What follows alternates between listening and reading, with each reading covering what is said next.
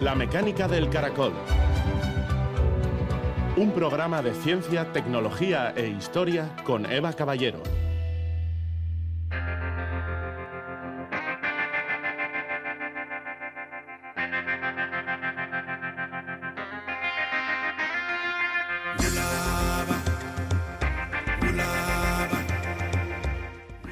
El dolor es para la humanidad un tirano más terrible que la misma muerte. Albert Schweitzer, médico y Premio Nobel de la Paz.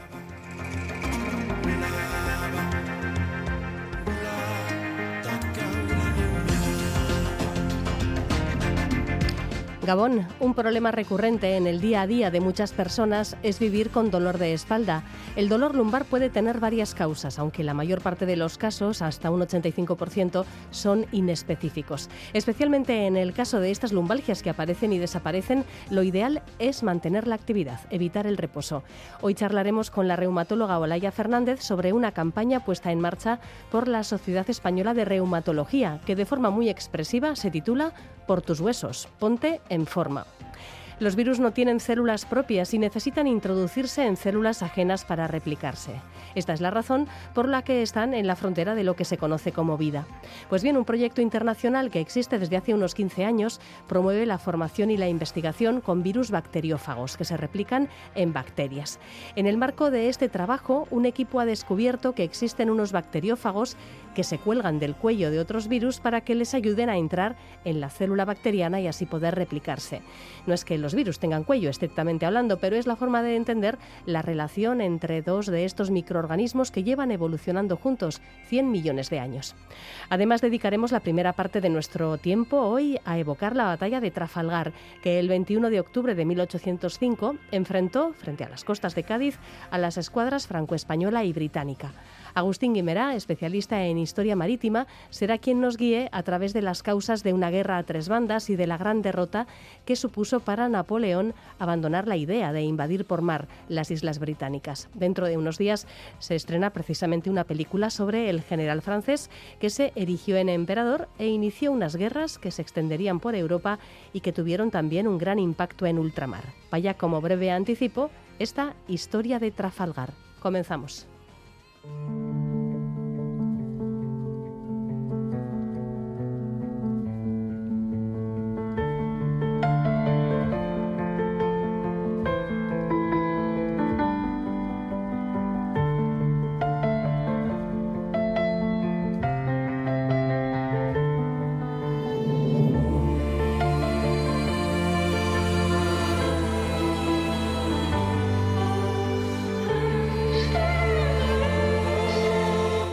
21 de octubre de 1805 tuvo lugar frente al cabo de Trafalgar en Cádiz una cruenta batalla naval que enfrentó a las escuadras franco-española y británica.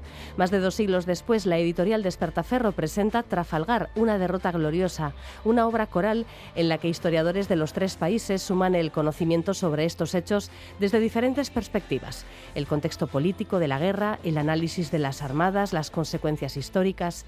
Ha coordinado este trabajo Agustín Guimerá, que tiene una amplia trayectoria como investigador del Instituto de Historia del CSIC y es especialista en historia marítima atlántica durante la Edad Moderna y Contemporánea.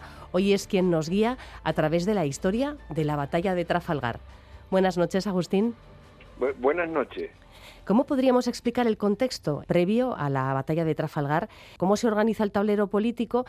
Tras las victorias navales contra la Convención Francesa, en la cual la Real Armada Española lo hizo muy bien. Eh, en cambio, las derrotas mm, terrestres obligan a firmar la paz de Basilea en 1795 entre eh, la Francia regicida, que ha, matado a Luis XVI, y una monarquía mm, tradicional como es la, la, hispana. ¿no? y a partir de ese momento se declara la guerra a Inglaterra el año siguiente, cosa que es un desastre para mm, la Real Armada porque no estaban preparados para este combate tan largo y los británicos pues bloquean los puertos franceses y españoles, está el combate del Cabo de San Vicente, eh, y entonces todo eso lleva después de la paz de Amiens, que termina en el año 3 y 4, pues vuelven otra vez a, a, combatir porque el Napoleón, que ya se ha convertido en emperador, quiere que esa alianza que se firmó en el año 1796 continúe. Y son tales las presiones que hace que los británicos pues entonces no están de acuerdo con la neutralidad hispana y hacen un golpe de mano en el Cabo de Santa María contra cuatro fragatas que vienen cargadas de metales y de monedas de, de, América y esto supone al final la declaración de guerra entre las dos potencias. De manera que ya el año 1804 están planteadas de nuevo la guerra entre, entre una alianza hispano-francesa y los británicos. Claro, Napoleón es un ignorante en historia, en guerra naval. Fue un gran militar, pero no tenía ni idea del comportamiento de los vientos, las corrientes, la, la, dificultad de, agrupar escuadras para hacer eh, eh, expediciones navales. Y entonces él ideó un plan de invasión de Inglaterra eh, con una concentración de escuadras a la altura de Ferrol para entrar en el Canal de la Mancha y proteger el paso de la Gran Armada, la, gran, el gran ejército francés que estaba en los puertos del canal. Esta maniobra se complicó muchísimo y además eligió, y su ministro de Creux también es responsable, eligieron a un almirante eh, que era muy lúcido, pero eh, tenía un defecto muy grande que era Villeneuve, bastante pasivo y bastante pesimista en su enfrentamiento con los británicos. Claro, esto lleva a que después de un combate en, en el Cabo de Finisterre, que fue mm, una victoria hispano-francesa, que es un, tema poco conocido, pues decide Villeneuve, de acuerdo con Gravina, que representa los intereses de España en la escuadra aliada, deciden volver a Cádiz. Y ahí son bloqueados inmediatamente por la escuadra inglesa, en, este caso eh, comandada por Horacio Nelson y su segundo Collingwood. ¿no? Y ahí está ya preparado el panorama eh, del, del, desastre, del combate de, pocos días más tarde. ¿Por qué? Porque Villeneuve se entera de, que Napoleón ha montado un cólera, la ha llamado cobarde, la ha llamado inútil, y se entera por su amigo de Creux que va a ser relevado del mando. Y entonces él, allí, como dice algún historiador francés, Trafalgar es el choque de dos egos, el ego de Napoleón que no que vio que su juguetito naval le había salido mal y, y Villeneuve que de pronto se siente herido en lo más profundo de su honor y sale a combatir para salvarlo no esto los los españoles en la famosa Consejo de Guerra del 8 de octubre le habían dicho a Villeneuve que de ninguna manera se saliera porque no había preparación marinera de la de la escuadra combinada comparado con los, con los ingleses que llevaban ya bloqueando los puertos mm, europeos desde el año 1793. Estamos hablando de, de 11 años, 12 años antes, ¿no? Y estaban muy entrenados desde el punto de vista marinero. Pero Villeneuve, el 18 de octubre, da la orden de, salir a la vela y Gravina, como tiene que obedecer las órdenes de su primer ministro, el secretario de Estado Godoy, que estaba en manos de Napoleón, para garantizar su supervivencia política, pues ya tenemos eh, todas las fichas mm, del damero encima de la mesa. En el libro hay análisis de la situación en la que se encontraban las armadas de los tres países que lucharon en Trafalgar. ¿Qué podemos destacar sobre los medios con los que contaba cada país? Eh, ¿Con cuántos barcos? Eh, si tenían la misma tecnología, más o menos podían ser, equiparables. las, tripulaciones estaban igual de preparadas, que por algo que ha comentado parece ser que no exactamente, ¿verdad? Eh, desde el punto de vista tecnológico había bastante semejanza porque todos los, los, tres eran las tres potencias eh, más importantes de Europa habían hecho un esfuerzo muy grande en las últimas décadas. La gran diferencia era en las carronadas, que es un, es un cañón de, de, tamaño corto, pero que dispara metralla desde las cubiertas de los navíos, haciendo muchísimo daño a los, a los que están en las cubiertas superiores. Estas carronadas habían sido muy muy perfeccionadas por los británicos y aunque hubo carronadas o semejantes, eh, lo que llamaríamos los obuses del ingeniero Rovira en el combate de Trafalgar, no tuvieron la misma, eficacia que las carronadas británicas. De hecho, cuando la tripulación de, y, la guarnición del navío francés Redoutable iba a atacar al Victory, pasó otro barco muy cerca y le metió una andanada de carronadas que mataron y hirieron a muchísima gente, con lo cual se acabó, eh, se abortó el abordaje, ¿no? Esto hizo muchísimas carnicerías en, a lo largo de las cinco horas del combate. Y desde luego, desde el punto de vista táctico, eh, ya Nelson había aprendido de dos almirantes anteriores a cortar la línea de batalla. Se luchaba antiguamente en dos líneas de batalla paralelas que se iban cañoneando. ¿no? Intentaban envolver al enemigo por la vanguardia o la retaguardia y cortarlo, pero cortar era muy difícil. Y Nelson lo supo hacer muy bien e instruir a sus comandantes para el combate del 21 de octubre. Bueno, pues eh, tenemos eh, a las tres armadas organizadas en dos escuadras ya frente al cabo de Trafalgar, situado en la costa de Cádiz. Se comenta en el libro y llama la atención, ¿verdad?, que una narración objetiva y precisa de lo que en realidad ocurrió es muy difícil. ¿Por qué ha sido tan complicado eh, reunir información objetiva sobre lo ocurrido en estas cinco horas de combate? Yo creo que este libro mm, ha aclarado ya bastante definitivamente lo que pasó, porque son tres perspectivas bastante serias, con bastante rigurosas, basados en muchísimas fuentes que se han ido descubriendo en estos dos siglos posteriores al combate. de hecho, hay un corpus documental publicado por el contraalmirante José Ignacio González ayer, al cual dedicamos el libro, eh, que desde el punto de vista hispano ahí está todo, todo eh, integrado, todo lo que existe sobre la información del combate. También hubo un problema en ese momento, que es que había poco viento y al entrar en acción cientos de cañones, eh, el humo cubrió todo el mar y a veces no se veía al enemigo, ¿no?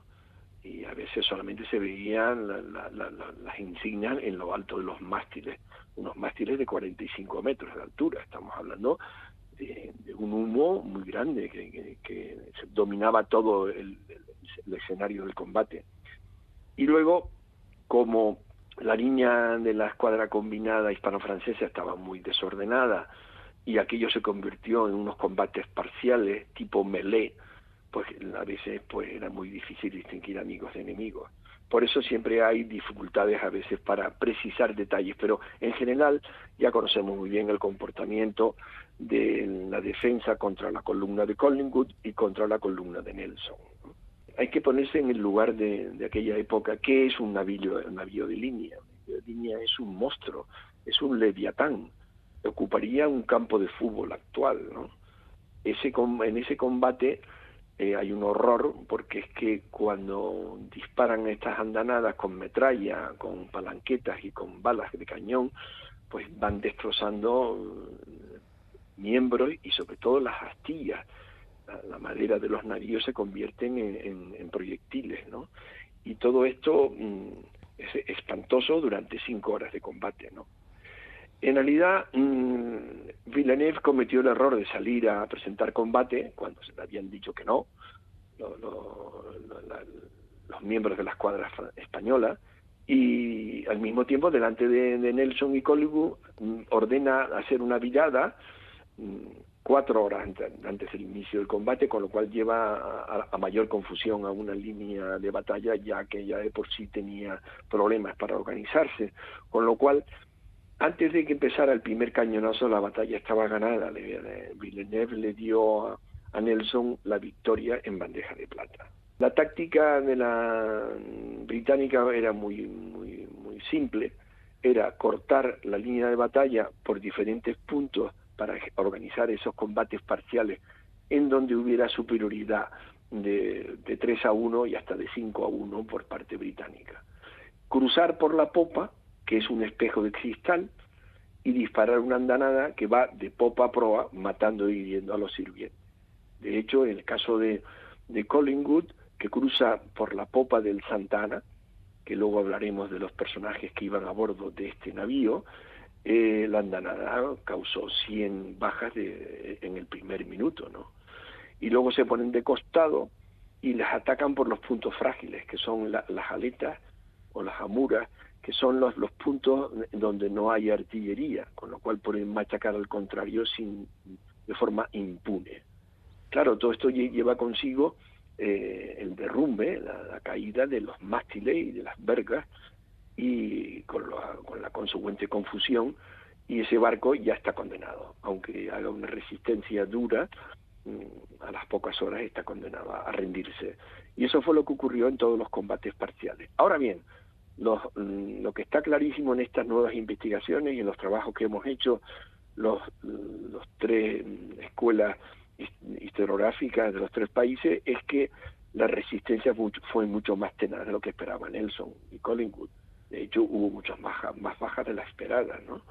Y eh, eh, esto llevó consigo eh, el, heroísmo, ¿no? Y hasta extremos inauditos, cosa que luego Collingwood reconoció después del combate, mm, salvando a los a los tripulantes de las, de las embarcaciones que tenían no tenían velamen y estaban sometidos a las corrientes de los vientos a punto de naufragar, interesándose por las heridas de los los capitanes de navíos y tenientes generales que se salvaron, etcétera, etcétera.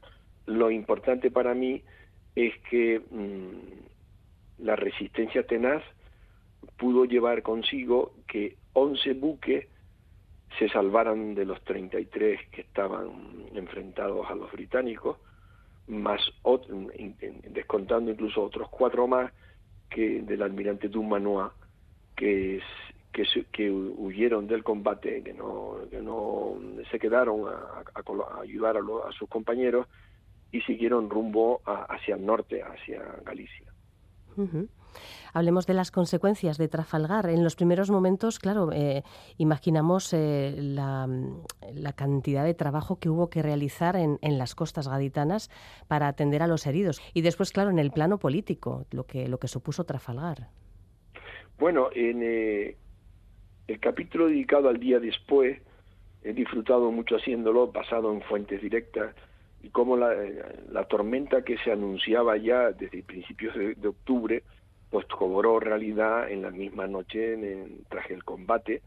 Y claro, imagínense ustedes, mm, un montón de barcos desmantelados eh, al merced de las olas, eh, y empujados hacia la costa porque el Golfo de Cádiz es una trampa para los barcos de vela y máxime si no tienen mm, si no tienen instrumentos para defenderse.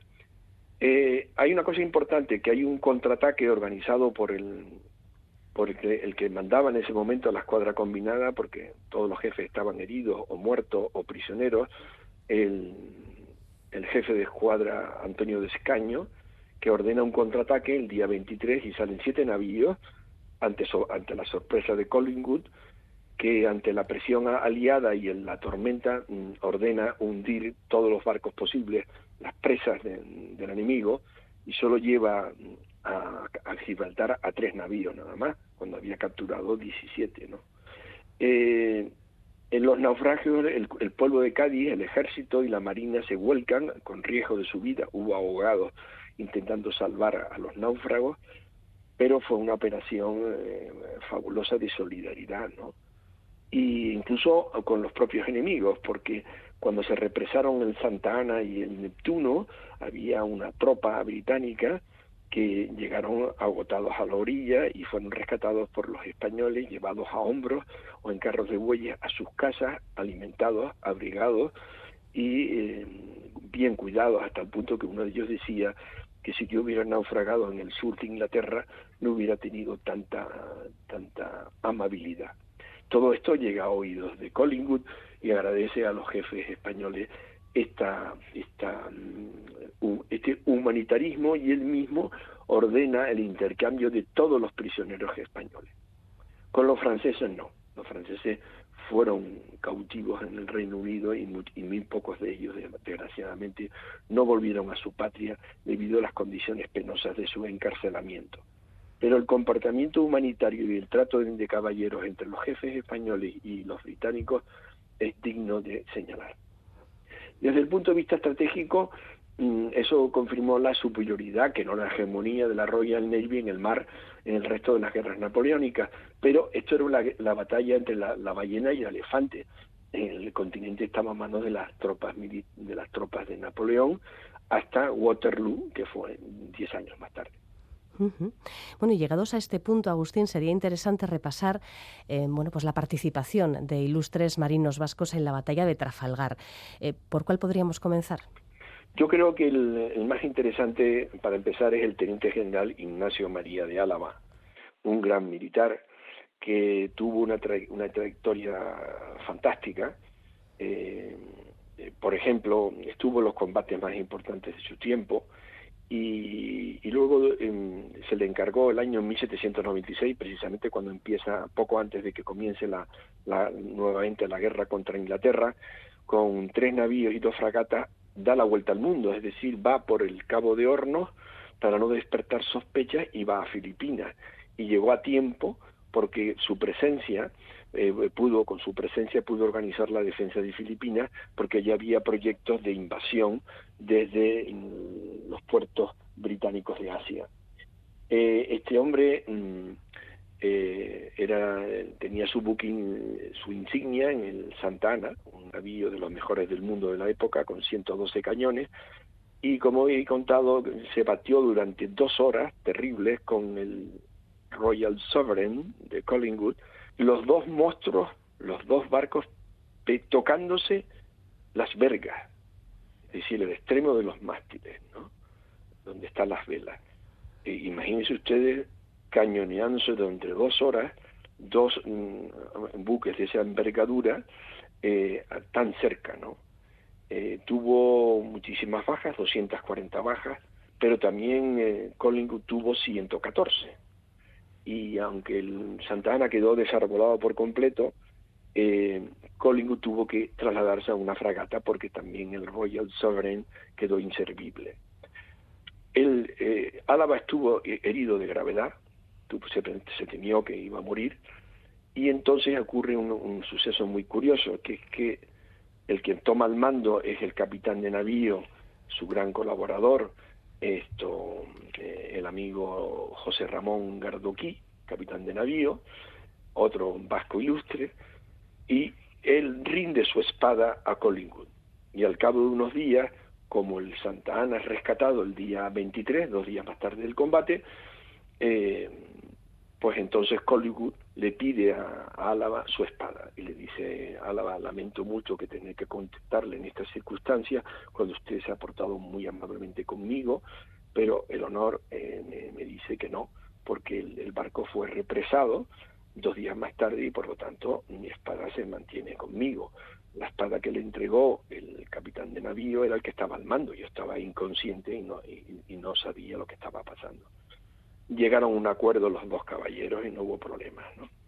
Y en cuanto a, a, a, Gardoquí, eh, muy interesante, también es un hombre que estuvo también en los principales combates de la época. Eh, lo interesante es que viajó a Manila también y, acabó su carrera militar como capitán general de Manila. ¿no?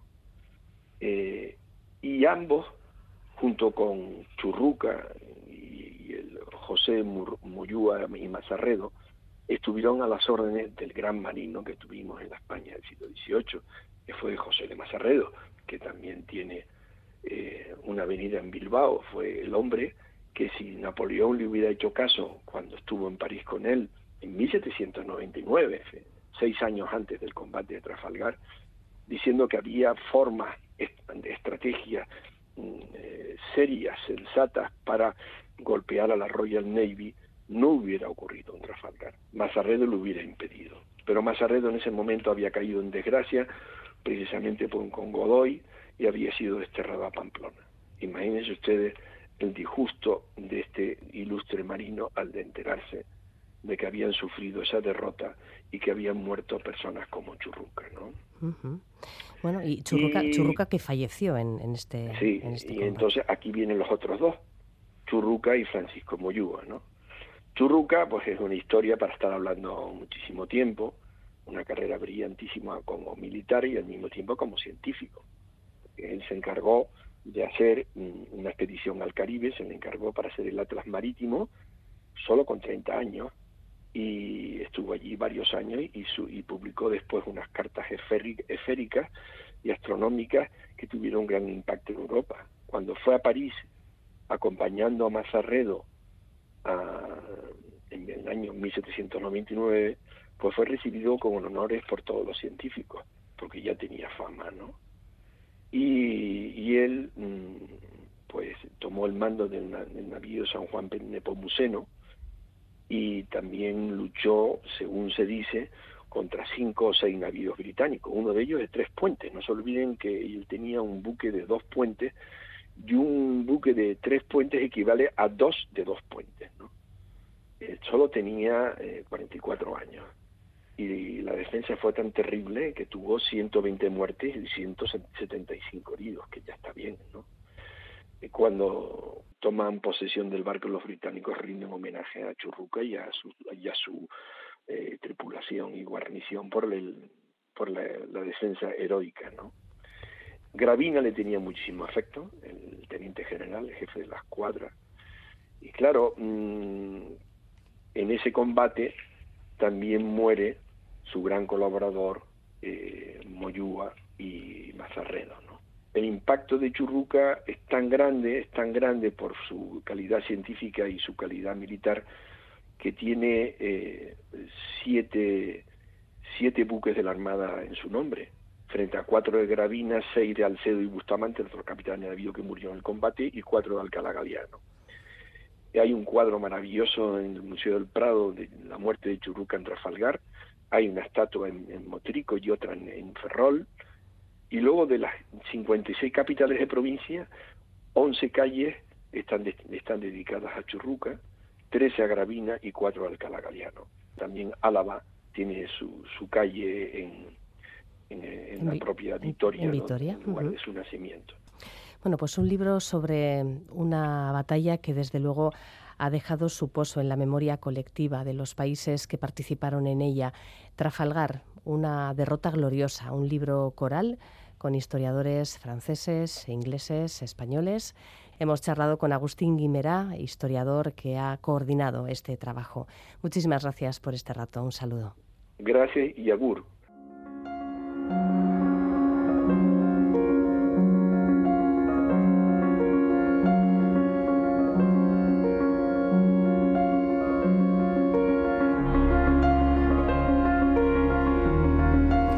80% de las personas sufren dolor lumbar en algún momento de su vida y un tercio de ellas tendrán un nuevo episodio en el transcurso de un año. En un 23% de la población general se calcula que el problema se vuelve crónico y hasta en un 12% de las personas el dolor acaba limitando sus actividades. Las malas posturas, tanto en el trabajo como en la vida diaria, el sedentarismo, la obesidad y algunas actividades, sobre todo laborales, en las que se requiere un gran esfuerzo físico, suelen ser los detonantes de este tipo de dolor la receta más popular para estos episodios ha sido tradicionalmente antiinflamatorios, calor en la espalda y a la cama. Hacer ejercicio, sin embargo, para desarrollar la musculatura de la espalda es la mejor prevención para evitar el dolor y también puede ser pues la mejor forma de afrontarlo. La Sociedad Española de Reumatología ha elaborado nuevos materiales con contenido específico para personas que sufren dolor lumbar dentro de la campaña ReumaFit, cuyo objetivo es explicar la importancia que tiene realizar actividad física y ejercicio en los pacientes con enfermedades reumáticas. Nos acompaña Olaya Fernández Berrisbeitia, portavoz de la Sociedad Española de Reumatología y reumatóloga en el Hospital Universitario de Basurto. Hola, buenas noches, Olaya. Hola, Gabón. Gabón, este proyecto forma parte de la campaña Por tus huesos, ponte en forma de la Sociedad Española de Reumatología. Un lema fantástico que lo dice todo. Y en este caso concreto de, del dolor lumbar, em, uno de los apartados del documento que habéis hecho público se centra precisamente en rebatir la falsa creencia de que el reposo prolongado es lo mejor para el dolor de espalda. Esto se ha demostrado que no es así, ¿verdad? Eso es, eh, típicamente, clásicamente siempre, ¿no? Nos decían, oye, mira, tienes que hacer reposo y se ha visto que es contraproducente.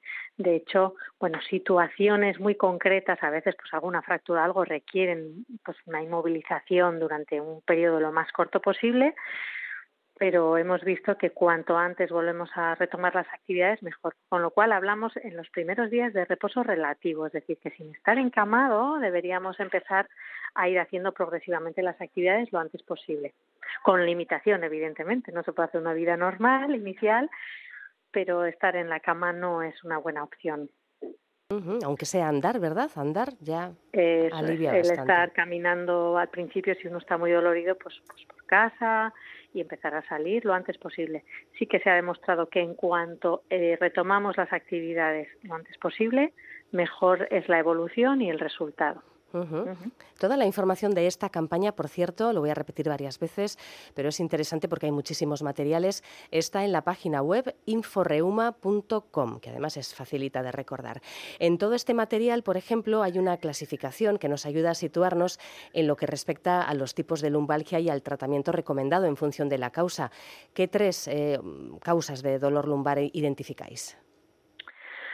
Bueno, pues eh, habitualmente la, causa más frecuente de dolor suele ser algo mecánico, ¿no? Es un dolor que me duele, o sea, es algo que me duele cuando me muevo, que me limita bastante la actividad. Y es, eh, ya os digo, la, más frecuente, la típica cuando la gente cuenta, ojo, estoy con, ¿no? con una lumbalgia y tal, pues después de un esfuerzo, después, bueno, de, o gente que, bueno, que ya viene sufriendo de un tiempo y de vez en cuando tiene alguna recaída, ¿no? Una reagudización. Eh, también tenemos eh, algunos dolores mucho más agudos, por ejemplo, cuando hay una fractura vertebral, que la mayor causa suele ser o traumática y si no lo es osteoporótica y eso es un dolor muy agudo, normalmente la gente suele ir a urgencias, aunque cuando es osteoporótica no suele siempre haber síntomas y nos lo encontramos después en la consulta. Y ese sí que es un dolor muy agudo que inicialmente necesita un poquito de reposo con unos corsés, cuando hay fracturas y eh, la causa menos frecuente de dolor suele ser el inflamatorio, el que está más asociado a enfermedades reumatológicas eh, y ese normalmente, de hecho, con el reposo empeora. Son pacientes que cuentan que a las 2, 3 de la madrugada el dolor de lumbar les despierta, les hace levantarse de la cama, se sienten rígidos varias horas desde que se levantan. Entonces, en función, en el dossier se explica muy bien un poco las causas y eh, qué recomendaciones en cada caso. En todos ellos, de todos modos, la conclusión, como hemos hablado, es que en cuanto podamos retomar la actividad, conviene hacerlo progresivamente. Además, eh, es eh, efectivamente un falso mito eh, esa idea de que el dolor lumbar mm, rara vez se va si no es con, reposo, ¿verdad? bueno, se ha demostrado que no es así. De hecho, pues entre las, los abordajes que recomendáis también están programas de ejercicio terapéutico como tai chi, yoga, pilates. caminar, lo decíamos antes, pues puede ser lo más evidente, ¿no? Pero cuando se quiere hacer un poquito de mantenimiento, pues hay ejercicios concretos que, que pueden ayudar a fortalecer la Y desde niños muchas veces tenemos que insistir en que hay que hacer deporte, hay que hacer ejercicio. Una vida sana consiste en comer bien, descansar bien y moverse hacer deporte adecuado, proteger la espalda. La musculatura es la forma eh, más, más eh, evidente y más eh, saludable de proteger la espalda, porque es una coraza, la musculatura, que la mantiene recta y nos ayuda pero eso hay que darle movimiento. Entonces, eh, caminar está muy bien, evidentemente, pero cuanto más joven es uno, pues la actividad debe ser un poco mayor. Siempre insistimos la natación, incluso a veces veréis en el dossier que la bicicleta, que previamente a la gente con dolor de espalda parecía que estaba demonizada y no, no lo es. Algunos casos no lo toleran, pero en general a la gente le va muy bien. Entonces, más que que seamos débiles de espalda, lo que hacemos es darle poco movimiento. la ejercitamos La hacemos débil, no, tanto porque mecánicamente lo sea, sino porque la, ejercitamos poco. Entonces, muchas veces nos encontramos en las consultas que la gente viene con dolor lumbar y lo que quiere es una prueba de imagen. Oye, pues si no habría que hacer una resonancia. También veréis en el, en el dossier que eh, se ha visto que, eh, salvo cosas muy concretas de fracturas, alguna hernia que está ahí eh, pues comprimiendo nervios que salen ¿no? de, de la columna, en general, los hallazgos de la radiografía y de la resonancia y del escáner no suelen ser, no suelen estar muy relacionados con los síntomas, porque hay gente que tiene unas, unas resonancias que dirías, Dios mío, ¿no? ¿Cómo, ¿Cómo puede estar de pie esta persona? Y están completamente asintomáticas. Y otra gente que está con un dolor lumbar, que además, ¿no? En la exploración y todo se nota, eh, que están afectados y la resonancia, por ejemplo, es normal. Es decir, que eh, las pruebas de imagen las utilizamos más para descartar o para completar estudios cuando tenemos dudas o cuando puede haber complicaciones, pero no es algo curativo. Entonces siempre eh, insistimos en eso, en los cuidados, en comenzar a caminar, y que cuando se nos va mejorando el dolor no se nos olvide y mantengamos, ¿no? Por eso lo del yoga, pilates, tai chi viene fenomenal. De hecho, la gente que lo prueba después nos dice, jo, yo qué sé, pues me voy de vacaciones y lo sigo haciendo donde estoy por mi cuenta, porque es que en cuanto lo dejo de hacer lo noto, ¿no? Bueno, pues al final el cuerpo quiere quiere movimiento y cuando se acostumbra a ello y se encuentra mejor, luego lo pide. Sí, sí, sí, porque me imagino que de la misma forma que os piden eh, pruebas de imagen para em, ver qué está pasando en esa espalda que duele, pues claro, hay, una gran colección de fármacos antiinflamatorios, eh, analgésicos, evidentemente, y, es muy habitual también pedir este tipo de, fármacos y en un momento dado que llegue, que llegue el, día en el que casi no hacen ni efecto. ¿Esto, esto es un problema, esta sobremedicación para, para este tema lumbar? Yo creo que mm, somos una sociedad que en general eh, la, medicación es algo que no parece que va relacionado con la mejoría. Es decir, hay veces que uno va al médico y dice, fíjate, he salido y no me han dado ningún medicamento. Es que no todo mejora con la medicación. Evidentemente, en una fase aguda, cuando uno está que no se puede mover, necesitamos ayudarle, necesitamos bajar la inflamación, pero es para la fase aguda y tiene que ser un poco a demanda. Es decir, eh, en cuanto estoy mejor, me tengo que empezar a mover y eso es lo que me va a mejorar que puntualmente necesito luego algún antiinflamatorio, algún analgésico, evidentemente, o sea, tampoco tenemos que sufrir en vano, pero sí es cierto que tenemos mucha tendencia a eh, usar fármacos. Lo vemos en muchas otras patologías también, ¿no? O sea, el mismo colesterol y la tensión. Hay mucha gente que quiere tomar pastilla en vez de salir a caminar, pues como la lumbalgia y cuidarse, bajar de peso. Pues bueno, es, es nuestro caballo de batalla. Eh, eh, sí que es cierto que el abuso de antiinflamatorios, eh, si no está justificado, no, no compensa, ¿eh? porque también tienen sus efectos secundarios y tienen sus riesgos, evidentemente. Así que lo ideal es en fase aguda, lo que me haga falta, lo que me prescriban, pero en cuanto me pueda mover, es que eso va a mejorar. El calor local, los estiramientos, el empezar a caminar, fíjate que tampoco consiste en ir a prepararme para las Olimpiadas. Salir a caminar a diario, aunque tenga que parar varias veces o hacerlo en, en diferentes ratitos, y eso, eso mismo ya nos va a ayudar. Voy a repetir la dirección de la página web de la Sociedad Española de Reumatología, donde aparecen eh, todas las eh, indicaciones, eh, todo el material de esta campaña. Es inforeuma.com y además hay algo muy interesante y es que en el canal de YouTube de la Sociedad Española de Reumatología pues hay una serie de vídeos con ejercicios apropiados dependiendo también de, como nos explicaba Olaya Fernández, la causa del dolor lumbar, que hay diferentes, diferentes recomendaciones para cada causa. Antes de despedirnos, Olaya, una cosa que también te quería preguntar incluso en personas en la, que hacen ejercicio, que no son sedentarias, que tienen bueno, pues unos hábitos de vida saludables, bueno, pues eh, con el paso del tiempo, pues la, columna, toda la, en fin, los huesos, la musculatura, pues ¿cómo debería ser esa evolución? Lo ideal sería que no nos doliera nada, porque nos cuidamos, es decir, lo del ejercicio. Es cierto que hablando con la gente que hace ejercicio, que es deportista, sin extremos, ¿vale? Eh, suelen, pues la gente, por ejemplo, que sale a caminar a diario, que va a nadar, es gente que envejece, evidentemente, pues mejor. Nosotros partimos, también tenemos una genética, es decir, hay contra cosas con, con las que no podemos luchar, pero sí que podemos mejorar todo lo ambiental, ¿no? Nuestro peso, eh, cómo nos sentamos, eh, los esfuerzos que hacemos y el ejercicio que hacemos entonces. Eh, lo ideal que sería seguir haciendo ejercicio durante toda la vida adaptado a, cada periodo eh, de edad. con 80 años se puede ir a nadar, se puede ir a caminar, evidentemente. Entonces, lo ideal sería que la evolución sea que hagamos ejercicio desde pequeños, que esa cultura del ejercicio se empieza a promover bastante, pero es cierto que todavía tenemos niños que son sedentarios, y lo ideal es empezar a hacer ejercicio desde pequeño, que nos lo pida el cuerpo y que poco a poco podamos hacer el ejercicio que nuestra edad nos va permitiendo. Pero esa sería la evolución natural. No me tiene por qué doler la espalda en principio si no tengo complicaciones, salvo pues en algún momento concreto. Eso sería lo ideal. Muy bien, pues tomamos nota. Inforeuma.com, eh, los vídeos de YouTube que también están muy bien, y esta campaña de la Sociedad Española de Reumatología, enmarcada en un proyecto que lo dice todo. Por tus huesos, ponte en forma. Muchísimas gracias, Olaya. Eso es, para cualquier cosa, pues aquí estamos. Muchísimas gracias. Que se cuiden mucho todos. Adiós.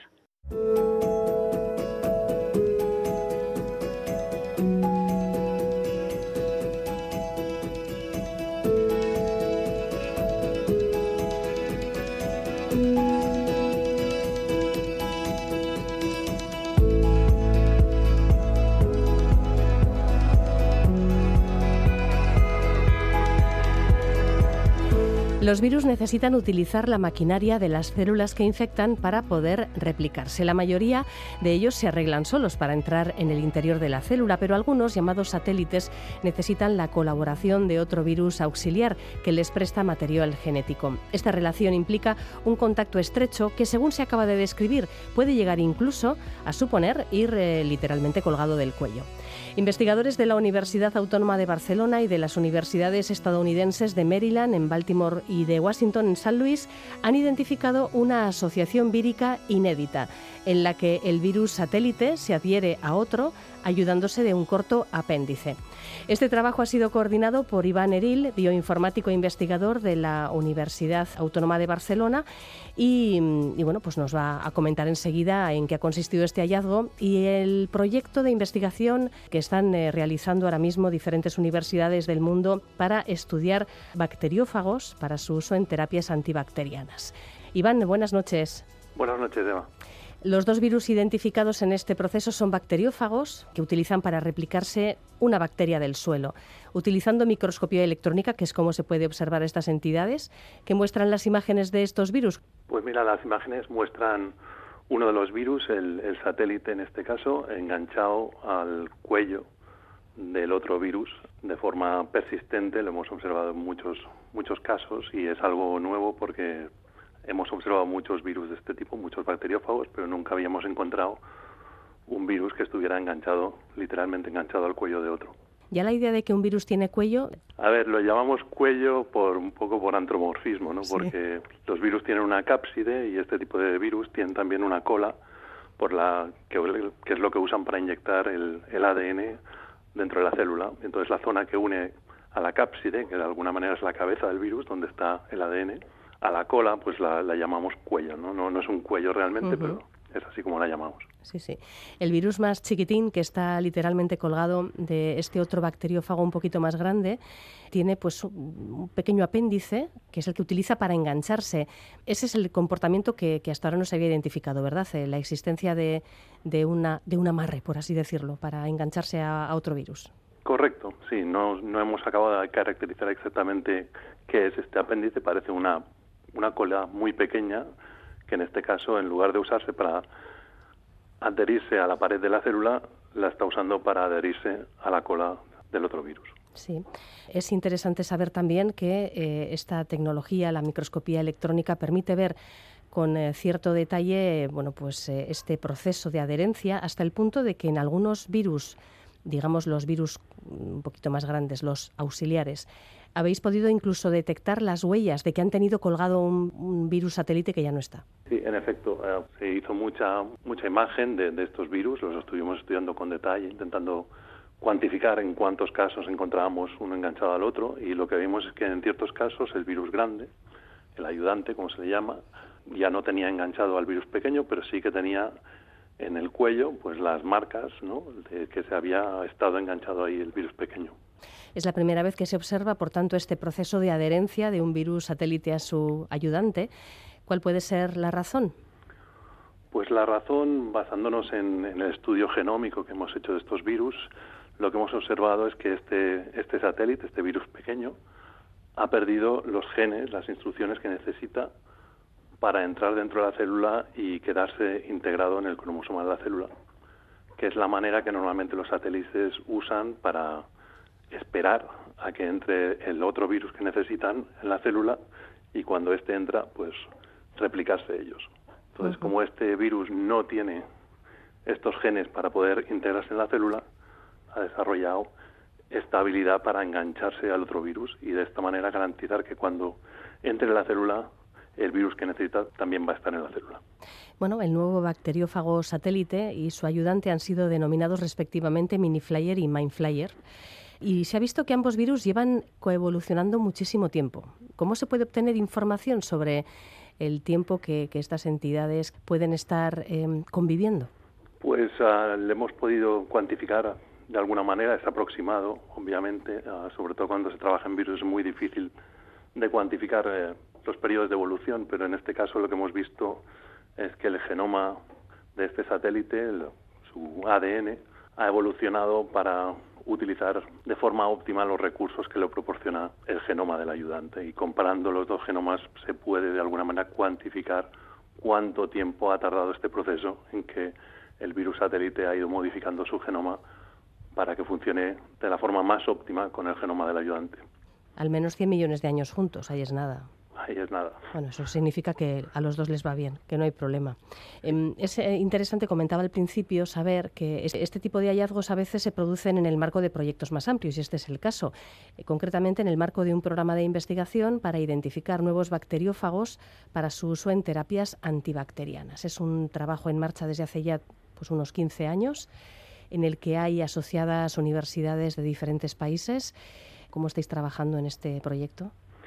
Bueno, pues este es un proyecto que es a la vez de investigación y educacional y en el que intentamos que los estudiantes de grado de biología pues aprendan técnicas de biología molecular y de microbiología a la vez que están descubriendo cosas nuevas. Y son los estudiantes mismos los que aíslan nuevos bacteriófagos, nuevos virus que infectan bacterias y utilizamos diferentes bacterias para que los alumnos aíslen virus sobre ellas y la idea a nivel de investigación es que después estos virus puedan ser usados para controlar infecciones bacterianas, bacterianas causadas por estas bacterias con las que trabajan. ¿Los bacteriófagos pueden tener el potencial de acabar con las bacterias que, que infectan? Sí, a ver, en este sentido los bacteriófagos son virus, pero son, como lo llamamos, virus buenos, ¿no? Porque son virus que atacan bacterias y, los humanos pues padecemos enfermedades que son causadas por bacterias, por infecciones bacterianas. Y entonces si tú introduces en el cuerpo, cuando hay una infección bacteriana, introduces en el cuerpo un bacteriófago, un virus que es capaz de matar esa bacteria, pues tienes un, un remedio contra la enfermedad que además no tiene problemas de toxicidad, no tiene problemas de que se tenga que producir en una compañía farmacéutica con toda la inversión que se supone, y aparte es capaz de reproducirse, reproducirse justamente donde está la infección bacteriana y por tanto es capaz de acceder a partes del cuerpo que los antibióticos tienen problemas accediendo. ¿Podrían encontrarse relaciones similares a las de Miniflyer y Mindflyer en otros virus bacteriófagos o, no bacteriófagos quizás, no sé? Pues sí, a ver, si esperamos que ahora en, en, ciencia muchas veces pasa que hasta que no has visto una cosa no te pones a buscarla, ¿no? Y creemos que, bueno que este tipo de relación, relación así de tipo parasitario que hemos observado con un virus enganchándose a otro ah, hasta ahora no se había descrito pero creemos que al, haberla descrito ahora pues los científicos empezarán a buscar y seguramente encontrarán más casos como este.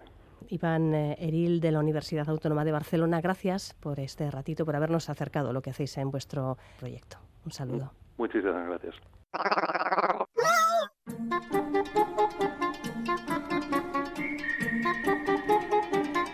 Apuntes de ciencia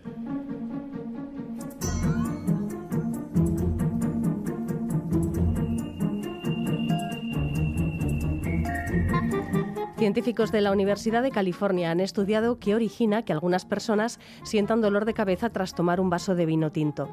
Los investigadores creen que el responsable es un flavonoide que se encuentra naturalmente en este tipo de vinos y que puede interferir con el metabolismo del alcohol. Este flavonoide se llama quercetina y está presente de forma natural en todo tipo de frutas y verduras, incluidas las uvas. Se considera un antioxidante saludable y suele aparecer en la composición de suplementos, pero cuando se metaboliza junto con el alcohol puede resultar problemático. Los autores de este estudio lo explican así. Cuando la quercetina llega al torrente sanguíneo, el cuerpo lo convierte en glucurónido de quercetina, que interfiere con el metabolismo del alcohol, haciendo que las personas acumulen un tóxico llamado acetaldehído.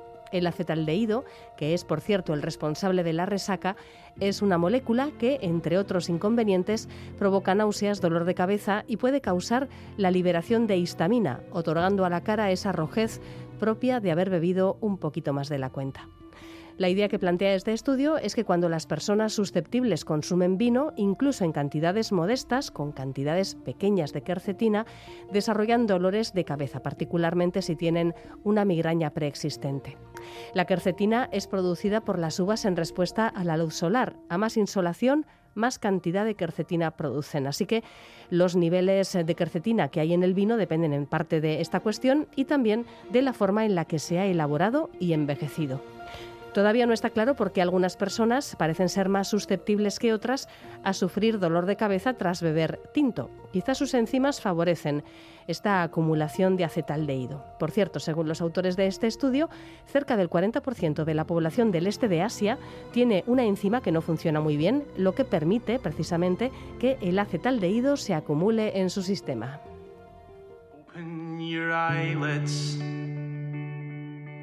Sleep on the job. You seem like a natural.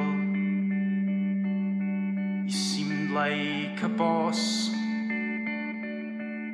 Open your clenched hands. Pues eh, nos despedimos como siempre con música, deseándoos una feliz noche y que podamos escucharnos mañana de nuevo. Agur, hasta mañana.